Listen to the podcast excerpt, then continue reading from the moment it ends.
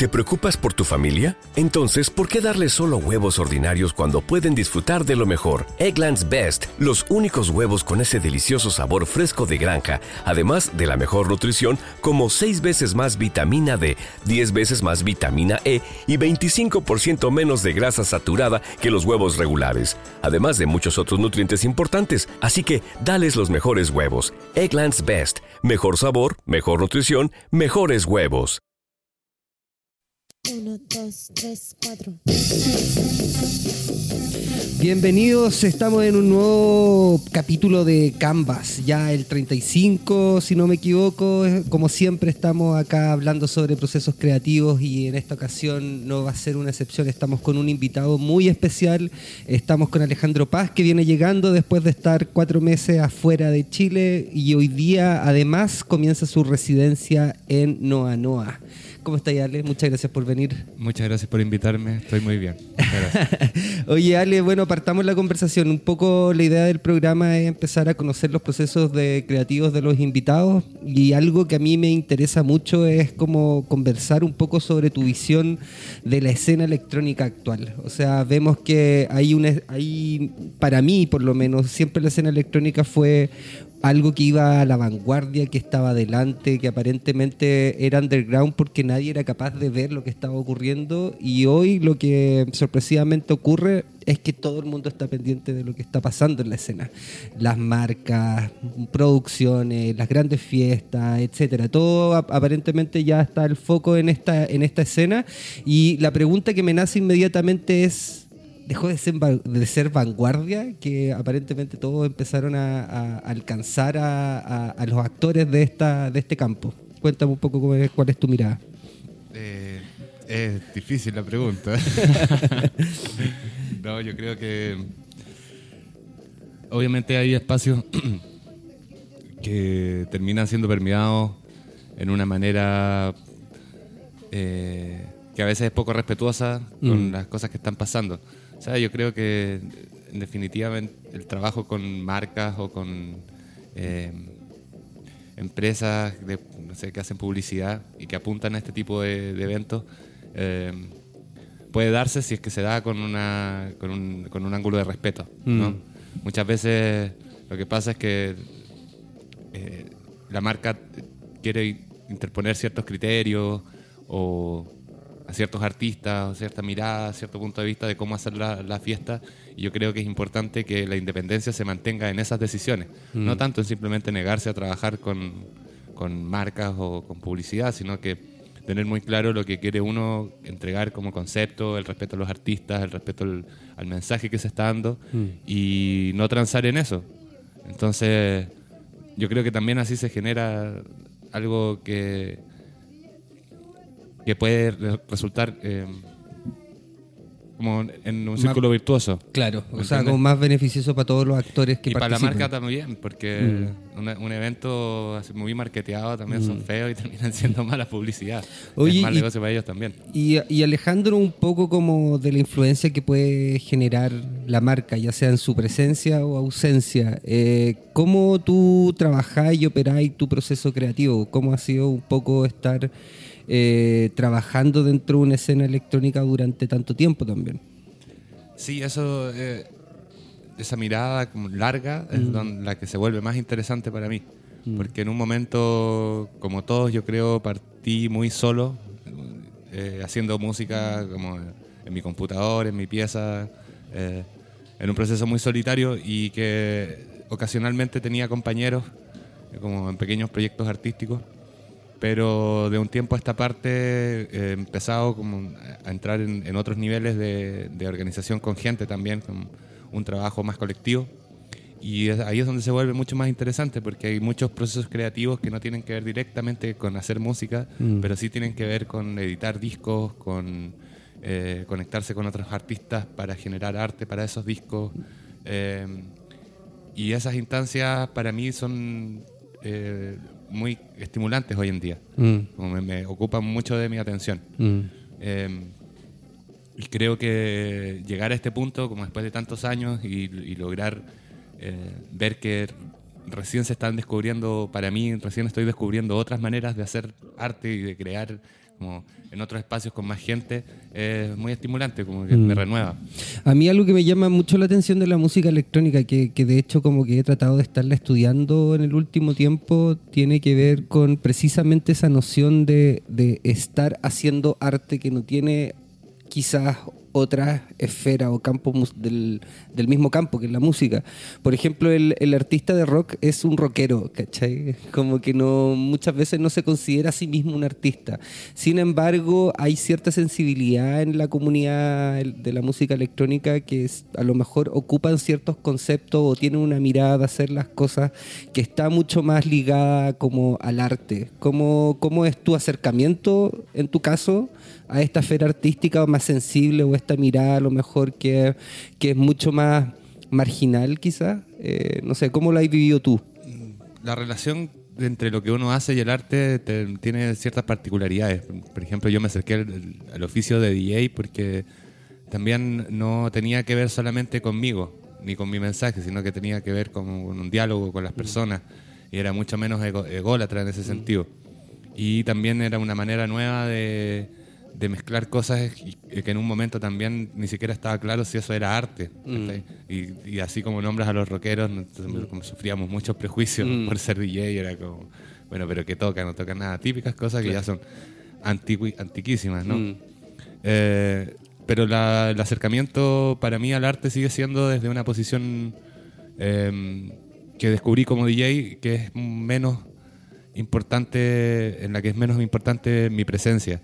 Si bien yo, por supuesto, soy parte fundamental, a mí me interesa más que el protagonista sea el público y lo que está pasando en la pista. Qué interesante eso. Yo creo que he tenido como conversaciones con dos personas que me han dicho algo similar. Eh, una es un DJ que, que, claro, es como una generación más chica que es Klauser. Y otra también fue Matías Aguayo, que también tenían como esa mirada donde un actor fundamental, casi que el protagonista era el, el público, donde tú tenías que mezclarte con él, más que tener, más que tener una relación eh, eh, vertical, hay una relación más de diálogo, como tú. Como Exacto, tú- para mí es fundamental como en, en- en desempeñar bien mi oficio también, saber leerlos, como llegar, eh, entender qué tipo de público, qué puedo hacer con, como, en qué nivel de diálogo puedo llegar con ellos, ver sus reacciones físicas. Eh, yo estoy pendiente de eso todo el tiempo porque me ayuda a hacer mejor mi oficio. Mm. ¿En, qué, ¿En qué se traduce hacer mejor el oficio en tu caso? En, en conectar con el momento, por ejemplo, no sé, errores típicos que pasan, ¿no? que son muy comunes, que uno llega a una fiesta tipo, a las 12 de la noche y, y hay un DJ que, no sé, está haciendo un warm-up, pero como a mucha velocidad, con mucha energía, y no hay nadie todavía. Entonces, es un, no está muy, eh, eh, muy conectado, con la Conectado. situación. Claro. Eh, para mí conectarse con la situación es eso, como entender, bueno, no hay nadie, quizá tengo que empezar más de abajo, cogerlos de una manera más amigable. También esos momentos son especiales porque puedes tocar otro tipo de música. Mm. Eh, y después, bueno, hay momentos distintos en toda la noche. Saber conectar con eso, con distintos públicos, entender eh, en qué punto tú puedes conectar con ellos, es para mí eh, el oficio. Tú has mezclado dos cosas, uno que tiene que ver lo netamente musical y otro que tiene que ver ya más con lo lírico. Algo importante también dentro de tu trabajo tiene que ver con el mensaje que es bastante, en muchas ocasiones es bastante directo sobre lo que tú querés decir, como que no hay doble lectura, es simplemente lo que uno escucha es. Eh, ¿Cómo es un poco esta, esta relación que tenéis con, con las letras de tus canciones? ¿Cómo, qué, ¿Qué es lo que estáis buscando articular o qué tipo de diálogo el que quería empezar a establecer cuando tú empezás a crear cada una de estas piezas? Eh, con respecto a lo lírico, a las letras, así, eh, en general me gusta, no me gusta tanto hablar sobre los demás, sino que tiendo a hacer descripciones de problemas o cosas que me están pasando. Y que siento que si son brutalmente sinceras, van a conectar cualquiera. Eh, y ha sido un proceso también largo, como que me ha llevado años, como partir de, de cosas medias prehistóricas, así como duro, como no sé, como unas cosas muy culturales. Eh, he logrado como poseerme de mi voz, como poseerla como instrumento eh, y mejorar hasta no sé, ahora hace un par de años hice un disco que eran canciones pop, nada que ver. O sea, sí que ver, pero era otro contexto. Claro. También lo tocaba con una banda. Y, y a pesar de que las letras evolucionan y soy capaz de componer eh, con mayor complejidad, el punto de vista es siempre el mismo, como no me gusta es como esa letra de los, de los encargados, como somos mundos cerrados, vivimos separados. Mm. Como en verdad no es difícil hablar de los demás, o- si- más bien tiendo a, a ver mis problemas y, y a describirlos también sin tanto prejuicio, sin tanta apología ni prejuicio, como Mm. ¿Y una tú, descripción. Algo, algo que me llama mucho la atención dentro, de- claro, dentro del componente lírico que hay en tu trabajo tiene que ver con que hay un punto de vista que, que tiene que ver con, con- con una posición dentro de la sociedad. O sea, suena grandilocuente, pero de algún modo es así, que tiene que ver, tú estás hablando desde quizá una clase media, no, no, no estáis hablando desde un- una esfera más cuica, lo que sea, tú estás hablando como con, con pro- con problemáticas que tienen que son más a lo mejor inmediatas a mucha más gente. ¿Cómo o por qué te llamó la atención ese tipo de vivencia? Ah, porque son las que yo tuve, nada más. pues. Mm. No, no hay otra. Es, es el lugar al que pertenezco. eh, o sea, mi familia es de clase media y, y también son de izquierda. Mm. ¿no? Y a pesar de que yo no soy de izquierda militante, sí. no, Hay un pensamiento que, que está... por supuesto. como- Mm. Y también encuentro que hay que eh, decir un par de cosas claras. O sea, tampoco quiero que, me- que piensen de mí cualquier cosa. ¿Y, y cómo se elabora? O sea, yo que soy a lo mejor, no a lo mejor, ciertamente así lo es. Yo soy un, un- recién iniciado en esto de la música electrónica, alguien que recién está como viendo el panorama y observando lo que ocurre.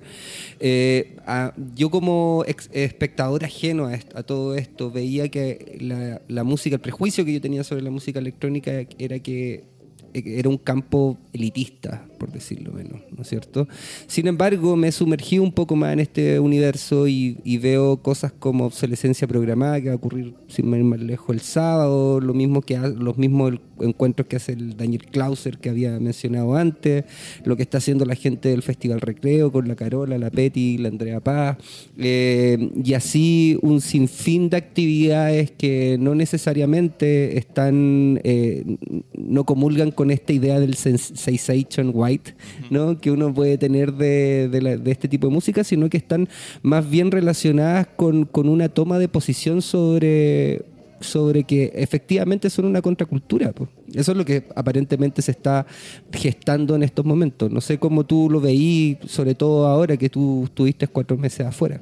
Sí, yo creo que es, eh, en cierta forma, lo que describiste es un conflicto eterno que, Mm. que nace desde que eh, los clubes existen. Eh, entre posiciones más elitistas que en un momento pueden ser un poco fascistas también, Mm. o, o entre posiciones que son de contracultura y ambos comparten muchas veces los mismos espacios. Es como, es- hay, hay una, unos conflictos ahí que son muy interesantes de explorar. Y claro, yo siento que hasta el momento eh, en Chile se ha desarrollado de una manera en que todos nos sentimos cómodos participando de instancias como las que nombraste. Eh, hemos, yo creo que se ha tenido esta paciencia y esta, esta, este orgullo de no ceder rápidamente eh, en el trabajo eh, con las marcas, por ejemplo, y de mantener políticas y, y maneras de hacer las cosas que nos pongan a todos cómodos. Hay eh, eh, otra cosa que me ha llamado la atención dentro, dentro de estas múltiples sorpresas que me, me ha, me ha entregado la música electrónica tiene que ver con que casi que para mí es una evolución lógica de lo que era el, el punk, ¿no? Como la, la- la misma forma de pensar, el, la- el mismo método del hazlo tú mismo, el- la misma forma también de tomarse espacio, eh, el fanzine, o sea, hay una multiplicidad de elementos que uno cuando más chico encontraba en el punk y que hoy uno los ve en, una en la música electrónica que para mí eh, era un campo absolutamente alejado a lo que era el rock de tres cuerdas, ¿cachai? Sí, yo creo que tiene, comparte, por ejemplo, el, el uso de los espacios, la forma de usar los espacios, lo inmediato que resulta el- la producción del material, eh, pero a la vez también es una industria que eh, en otras partes mueve mm, como muchos recursos y, y que yo creo que en un tiempo acá también lo va a hacer. Eh, y esas maneras de, de, de encontrarte con el mundo también como, y entender cómo funcionan, cómo, cómo se puede participar de, y cómo se puede conectar con otros públicos, eh, es algo que yo encuentro muy interesante y es lo que me dedico a hacer también cuando estoy afuera. Eso, un poco hablando de, de tu recorrido ahora hace cuatro meses. ¿Estuviste en Europa eh, de gira? Estuve, estuve en Brasil unas semanas, en México un mes y algo y en Europa tres meses. Estuviste harto rato. ¿Y ahí cuál fue, qué fue lo que más te llamó la atención dentro de este periodo? O si podías hacer a lo mejor paralelo entre la situación latinoamericana y europea. O sea, de llamarme la atención, en verdad, nada, nada tanto. Es como, porque yo viví allá mucho tiempo y trabajo, trabajé mucho tiempo, eh, o sea, trabajo desde hace mucho tiempo. Entonces, más que nada fue reconectarme con cosas que, no sé, por ejemplo, una ciudad tiene un club que está trabajando en un momento y después, en, años después, dos o tres años después, otro club es otro promotor y es como gente que hay que conocer y con, reconectar, etc. Em, y la diferencia básica que yo veo desde siempre es como, por supuesto, eh, algunos años de, de anticipación en cuanto al, al desarrollo, pero sobre todo como Europa tiene, bueno, otro, per- otro ingreso per cápita y también o- tiene otra densidad demográfica, como que la cantidad de ciudades que hay por país te permiten que un artista puede estar girando dentro de Europa sin moverse en todo un año, ¿sabes? porque la cantidad de ciudades que pueden soportar eh, un, un club que vaya a buscar a artistas interesantes o, o de la escena o algo así, eh, la cantidad de ciudades es enorme. En cambio acá en Sudamérica tenemos Santiago, en un momento era Santiago, Buenos Aires, últimamente se, se ha sumado Concepción, Valdivia, Combimba, eh, Valparaíso, también Córdoba en, en- en Argentina, eh, Lima en Perú también, también está apareciendo, entonces se están sumando ciudades que pueden tener este, este tipo de, de eventos, que pueden soportarlo, eh, pero ha sido paulatino. Y allá era como una cosa que estaba hecha de... ¿Y es posible como hacer de esta, de esta comunidad electrónica un, un también un oficio con, del cual uno puede vivir con exclusividad? ¿Es posible vivir de la música electrónica? Yo, yo toda mi vida he vivido así. Ya. Y eso, o sea, ¿es posible entonces vivir del arte? Que es una pregunta que siempre que hago acá en el programa, que muchos de los invitados, o, o quizá un 50 y 50% de ellos, entre que compatibilizan los oficios, entre, el, entre tu trabajo que te da el ingreso y, y- y tu vocación, por así decirlo. Y hay otros que simplemente están viviendo de Lo que lleno. pasa también es que depende de cómo de cómo te tomes la vida. Por ejemplo, Mm. yo conozco colegas muy respetados que también tienen unos tienen otras carreras, otros oficios, arquitectura o qué sé Mm. yo, como- y que y, y que súper bien, o sea, Mm. no, no pasa nada. Solo que yo me lo tomé de otra forma. O sea, Mm. yo en un momento decidí que, que era lo único que iba a hacer. Y ¿Qué punto. implica esa decisión? ¿Cuáles son, o sea, cuáles son las consecuencias positivas y negativas, por así decirlo, de tomar decisiones como dedicarse en exclusividad a la música? Eh, tiene en, en el lado, no sé, tiene, para mí en este momento son casi puras cosas buenas. Mm. Ha sido alguna vez difícil en el lado emocional, no sé, me voy harto tiempo, como Claro. Difícil, eh, como las emociones. Mm. Establecer Pero- vínculos. esta- sí, o sea, y mantenerlos, como, eh, pero a la vez ahora tengo no sé, a- muchos amigos en muchas partes con los cuales mantengo un vínculo constante y ya no, ya no, ya no siento tanto esa melancolía de, de irme a dejar cosas. Pero aparte de eso, como Mm. yo creo que ha sido súper bien, para- Mm. ha sido súper bueno para mí. Eh, y también nunca lo vi de otra forma. O sea, yo en un momento el riesgo era como simplemente... A ver, cuando me tomé la decisión dije, eh, no importa que, voy a, que, trabaje todo el día en un call center, no me importa. Mm. Voy a tener en la noche igual tres o cuatro horas para trabajar en mi música y se acabó. Mm. Y voy a hacer exactamente lo que quiera. Mm. Y nunca tuve que trabajar en un call center. Bacán. Y eso, eso se compatibiliza con hacer mu- mucha, mucho trabajo de club, estar como continuamente autobuqueándose, como el proceso también de, de, de buscar eh, lugares, establecimientos, etcétera. Para mí siempre fue un- una cosa natural. Nunca estuve como escribiendo, por favor, buquéme. A veces ahora lo hago normalmente más en Europa, como con gente que no te conoce directamente. Eh, entonces, bueno, también hay, hay gente que trabaja con uno, un booker, que lo hace en unos momentos, tú lo tienes que hacer, pero en otros ahora, por ejemplo, yo tengo a alguien que lo hace por mí. Pero en un comienzo era más que nada natural, como, mira, esto, esto es lo que yo hago y esto es lo que yo toco, y la gente se te acerca y, y empezáis a crear amistades, gente en la que confiáis. Nunca fue tan, una cosa muy de, de, de un feeling comercial, sino más bien como honestidad, como, mira, Mm. esto es lo que yo hago, y así conocí a todos mis amigos con los que trabajo hace años, y, y en general también se acercan a uno porque saben exactamente lo que hago y Mm. lo que pasa cuando, en las fiestas. Claro. Oye, vamos a seguir hablando con Alejandro Paz, pero antes nos vamos a ir con la primera pausa, que es con un tema tuyo precisamente, así que preséntalo tú mismo. Este es como bailar, un tema que hicimos con los Tiger and Goods y acaba de salir en Riveret. Excelente, entonces nos vamos con el primer corte de este programa y volvemos.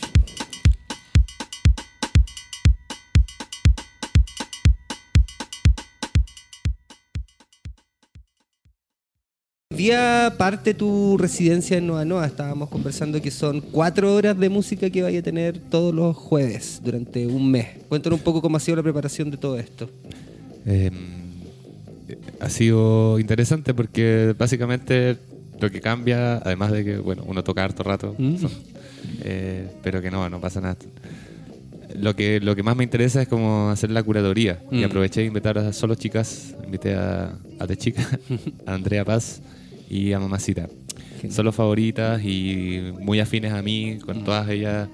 De Chica hoy día lanza su disco, grr, grr, en, en Noa Noa, va a tocar en vivo y, y bueno, también le hicimos un remix, la hemos editado antes, hay una afinidad, me gusta lo que hace, entonces había que invitarla, justo estaba en Santiago también. Perfecto. Y, y esto es, bueno, me estáis comentando que de chica lanza su disco hoy día, pero ella también es parte del catálogo de discos del Pato Carlo, que es tu sello, donde Sí. también salió hace poco tiempo el disco del Andrea Paz. Sí. ¿Cómo ha sido, cuál es un poco la mirada que buscáis con este sello? ¿Qué es lo que queréis rescatar? ¿Cuáles son los discursos que se están articulando ahí? Eh, básicamente editamos música de artistas latinoamericanos. Eh, y ahí buscamos hacer diálogos entre eh, gente de México, de Argentina, de Perú, de Chile, colaboraciones. eh, y, de, y ojalá, o sea, con, con mucha de esta gente ya nos conocemos personalmente, pero por ejemplo el caso de Chica, después de editar su primer disco, la pudimos traer a Santiago. eh, y fue algo importante para nosotros, Mm. como metas logradas, ¿no? Mm. Y, y sí, ella ya es parte del catálogo y, y ya es una colaboradora constante. Perfecto. ¿Y qué significa a- armar un sello? O sea, como armar un sello también, de algún modo, supongo yo que tiene que ver con dar o dejar en evidencia el discurso que uno quiere poner o su mirada que tiene de la música. En este caso, disco del Pato Carlos, que eh, más allá a lo mejor de que la curatoría tenga que ver con la exclusividad de músicos latinoamericanos, ¿qué es lo que se quiere expresar o cuál es la bandera de lucha que hay detrás de, de todo esto con el sello? Em, es, es difícil definirlo. Eh, en un momento son preguntas que nos hicimos y, y como eh, descubrimos que muchos de los conceptos que se aplican a un sello no los queríamos repetir, porque nuestra situación es particular. Básicamente lo que queremos es resolver problemas desde nuestra situación. Eh, entonces, por ejemplo, mm, ya hablando de nuevo, entre Europa y Latinoamérica, muchas veces en- en- se puede, en, en otro tipo de sellos, como en Europa se puede hablar del sonido del sello o del sonido no sé. Acá somos demasiados, en una ciudad demasiado grande, entonces como tiene que ser más variado y, y tenemos que participar aunque no seamos exactamente, el- no tengamos exactamente el mismo gusto.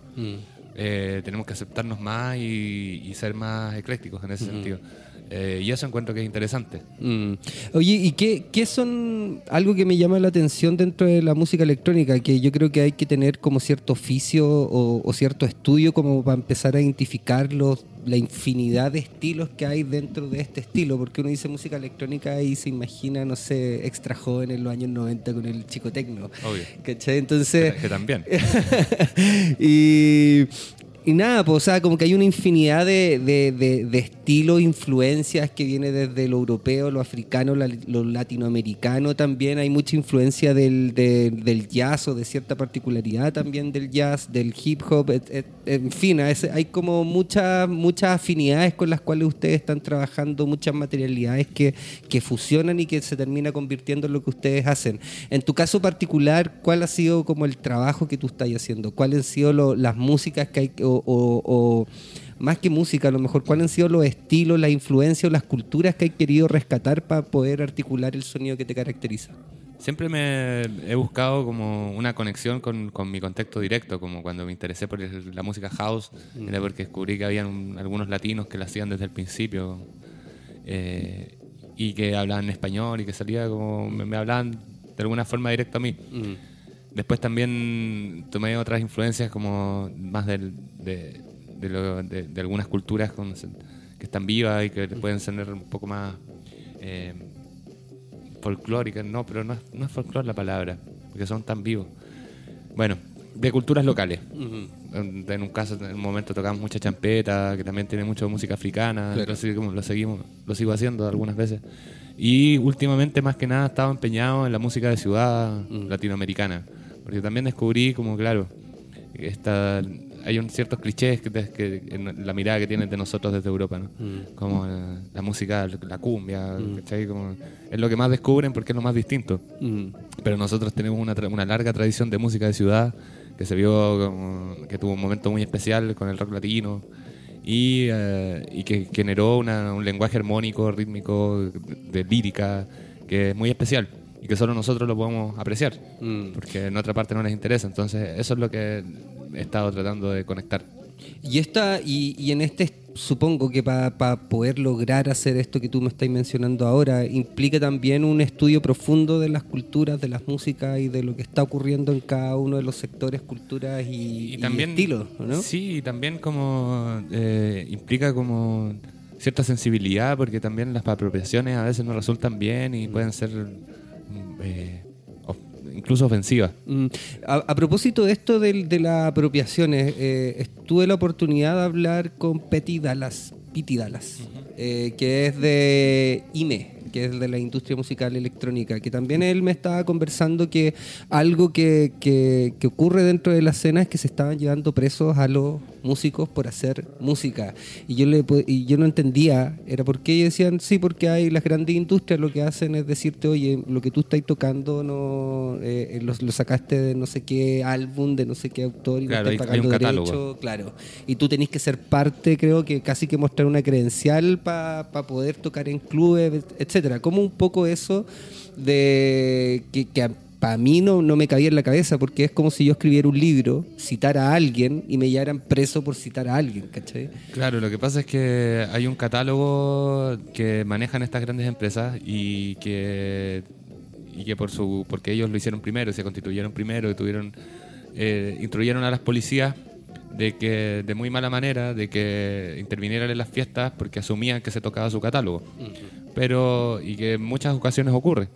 Pero nosotros generalmente no tocamos nada del catálogo de ellos, como que tocamos muchas cosas que son propias, muchas o incluso ocurre la situación de que eh, por, la, por el desconocimiento, por la ignorancia, a un músico que está tocando su propia música, haciendo un, un acto en vivo, pero con computador, un policía viene, asume que está tocando música envasada y listo. o sea. Me contaron el caso de Diegors, ¿no? Que a Diegors creo que es el que, que Sí, tuvo un caso ya- similar. Sí, sí. Eh, ya han habido otros. Como, eh, yo creo que también es parte. mm, un- un- un- es un aliciente para que nosotros creemos nuestro propio catálogo y también nos organicemos de mejor manera. ¿Tú cómo miráis esta organización que se está haciendo con IME? Eh, ¿La miráis con buenos ojos? Eh, he visto como de las dos partes, como gente que, que- que prefiere seguir mantenerse aún en el margen y estar afuera total de, to- de todas las instituciones posibles y gente que dice sí, hay que profesionalizar un poco más la escena. ¿Cómo tú veías esto? Yo creo que las dos son súper válidas, o sea, no, no me atrevería a condenar ninguna. Eh, lo que veo de IME es que responde a una necesidad eh, que también tiene que ver con, o sea, a una necesidad específica de, de nuestro tipo de arte, que también tiene que ver, por ejemplo, con cómo te inscribes en la SCD, como antes la, era muy complicado inscribirse en la SCD por músico electrónico, que no genera letras, ¿cachai? Que, no- que ni siquiera tiene un cambio armónico en su... En su Es difícil escribir esa música, por ejemplo, en los términos tradicionales. Entonces... Eh, y además lo- lo- la- las vías en que se reproduce no son las vías normales, por ejemplo, no es que se toque mucho en la radio, pero sí se puede sonar mucho en las fiestas.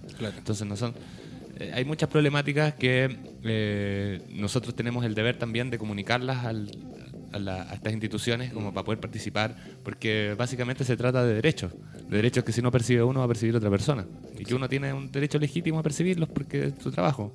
Entonces es, es como articular algo que, que mm, es básico igual. Mm. Oye, ¿cómo veía el fenómeno recreo? Que para mí también fue algo que me llamó mucho la atención, que tres mujeres, justo en un momento muy particular, también social de, Latinoamérica y del mundo en general, donde se están viendo una serie de reivindicaciones con las mujeres, justo y coincidentemente, tres mujeres abren la escena electrónica y reúnen a todos los colectivos eh, y hacen esta gran fiesta de la música electrónica que se llama recreo.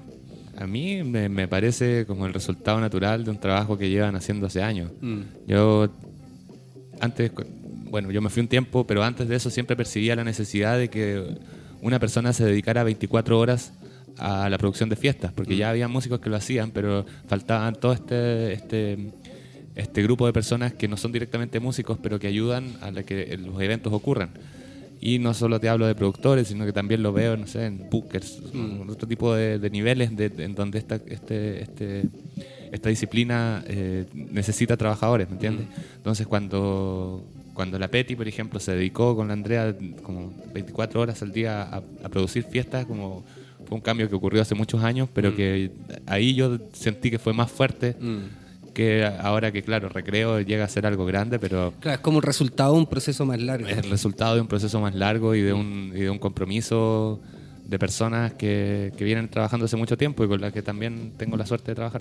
Claro, ellos, o sea, bueno, Andrea Paz está dentro de tu catálogo y la Andrea es como una... No, y ella también hace el sello. Lo hacemos el sello, lo hacemos Ah, junto ¿es con junto? Diego. Sí, el sello Discos para tocarlo lo hacemos con Diego y Andrea Paz. Ah, genial. Y bueno, Petty particularmente, que es una gran amiga y que yo la estoy viendo dentro de la escena underground hace un rato largo, con bueno, con Club Sauna, que también es junto con la Andrea, y haciendo Plácido Domingo también, una serie de Sí, pues, hace mucho tiempo. Claro, está haciendo una serie de instancias que son contraculturales y que están simplemente visibilizando eh, toda esta escena electrónica que me parece muy llamativa. Oye, ya se acerca el fin del programa. Hoy día es tu inicio en la residencia Nueva Noa. Cuéntame todo lo que se viene. Eh, Sí. Supongo que estáis con muchas fechas, así que dale nomás. Eh, estoy eh, muy contento. Voy a tener la rara oportunidad de tocar con un muy buen sistema de sonido y muchas horas. Con dos tornamesas para llevar mis vinilos, con dos CD player eh, y con una invitada de lujo que va a hacer un directo hoy día. O sea, de chicas, un- un- una presentación increíble. O sea, ella es muy buena, buena performer. Eh, y además tengo la posibilidad de tocar mucho rato, entonces nada, he preparado mucha música de todo el viaje, de- recolectando cosas y, te- quiero mostrar muchas cosas. Tengo muchas ganas. ¿Es hoy día a qué hora? Hoy día nos- la pista abre a las 11 y es gratis hasta las 11. Perfecto. Y de ahí eh, puede funcionar una lista si me escriben ahí por... ah, pueden escribir, por ejemplo, al correo alepaz.music.gmail.com Ujú. y todavía tengo algunos espacios, así que... Perfecto, entonces ya todos los que están escuchando el programa y quieren ir hoy día a- de forma gratuita a la inauguración o al estreno de la residencia de Alejandro Paz a- en Noa Noa, pueden escribirle entonces su correo electrónico que es ale. alepaz.music.gmail.com Perfecto. Y mm, próximas fechas, algo más que se viene, se viene en el camino. Bueno, hoy día el lanzamiento del, di- del disco de, de Sí, Chica. el- se lanza el disco de Chica y la verdad es que en julio solo toco en, en Santiago, solo en la residencia Nueva Noa. Si me quieren escuchar, tienen que ir a Nueva Noa todos los jueves. El próximo jueves voy a estar solo yo, voy a capitanear la nave eh, en solitario y después vengo, eh, voy a tocar con Andrea y con Mamacita. Y creo que el 19 o 20 estoy en, en Valparaíso. Perfecto, y a entonces. fin de mes ya me voy a Argentina. Y me- tengo De nuevo otra- te perdemos. Sí, un ratito. Un par de semanas nada más. Oye, entonces ya saben, todos los jueves, durante todo el mes de julio, pueden ir a escuchar a Alejandro Paz, pueden eh, enviarle correos, a, o sea, pueden enviarle correos a su mail para ver si pueden entrar gratis a la primera fecha y a las siguientes también. Y nada, ver el lanzamiento también del disco de De Chica que sale por Discos del Pato Carlos, plataformas Pato donde Carlos, sí. pueden escucharlo. Eh, iTunes, eh, Spotify, también lo vamos a tener en SoundCloud y en todos los virtuales, o sea, en todos los portales de, de música virtual. Claro, entonces está abierta la posibilidad de escuchar nueva música, un sello independiente que está potenciándola y dando vitrina a la música latinoamericana, así que una buena oportunidad también para descubrir a nuevos artistas. Ya lo saben, hoy día aparte eh, la residencia Nueva Noa, puras mujeres, aparte fue parte de la curatoría de Alejandro Paz con Mamacita, Andrea Paz y de Chica que además lanza su disco hoy. Arroba Alejandro, ¿cuál es tu Instagram? Arroba Alejandro-Paz-M. Ese es entonces para, para las personas que quieren seguir y conocer más de lo que se viene con Alejandro Paz. Nos vamos entonces con el último tema, tú presentas. Eh, se llama Váyanse. Y nos vamos todos entonces con el disco de Alejandro Paz. Nos vemos en el próximo capítulo de Canvas. Gracias por invitarme. Chau. Chao.